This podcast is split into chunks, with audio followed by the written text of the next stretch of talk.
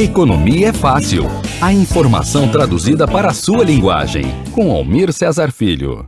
Número 2, que é o dólar opera em alta pelo oitavo dia seguido, perto de R$ 5,26 centavos, e a bolsa caiu no dia de hoje, quinta-feira, dia 8 de julho de 2021. A gente teve aí um, é, várias semanas sem programa, né, João?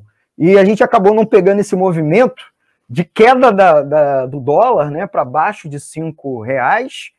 É, infelizmente, a gente acabou não cobrindo aqui, porque, em paralelo, a grande mídia, e principalmente os gurus neoliberais e a própria equipe econômica comemoravam, já falavam que o dólar ia cair para 4,50 e outros já chegando a apostar em 4 reais. Mas não é isso que nós vimos, né?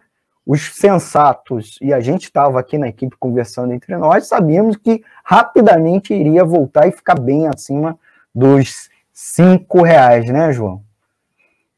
É, essa, essa oscilação do dólar está sendo. A gente está esperando que ela ocorra até 2022, com certeza, né? E o que é muito curioso é que o próprio Paulo Guedes havia afirmado que o novo normal seria o o dólar acima de cinco reais. Então essa, essa queda abaixo de cinco reais recente, ela acabou surpreendendo muita gente e gerou um certo otimismo, principalmente naqueles que operam no mercado financeiro. Né? Pessoas começaram a achar que seria mais um sinal da recuperação da economia e que durou muito pouco tempo, né? A gente chegou talvez menos de um mês com um dólar menos de um mês com dólar em queda e já recuperou, já está praticamente no, no patamar anterior.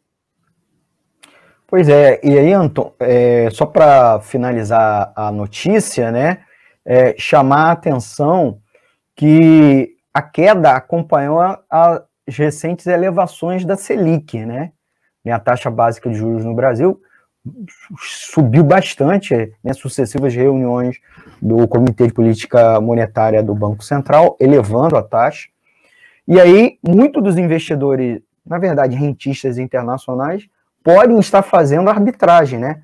Pega o dinheiro lá fora, emprestado, vem aqui para o Brasil, e como o dólar estava tava, é, ou, ou, aplicando em títulos brasileiros, que estão com a taxa de juro o dobro ou o triplo do, do, do nominal lá fora, ou mesmo esperando a alta do dólar, né? Então eles comprar, compraram dólar na baixa, esperando que subisse, para eles valorizarem a, a, o investimento deles, né? A inversão financeira deles. Então eu queria deixar registrado isso.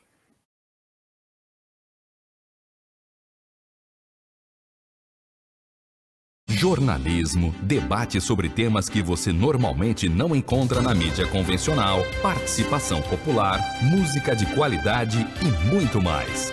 Web Rádio Censura Livre, a voz da classe trabalhadora.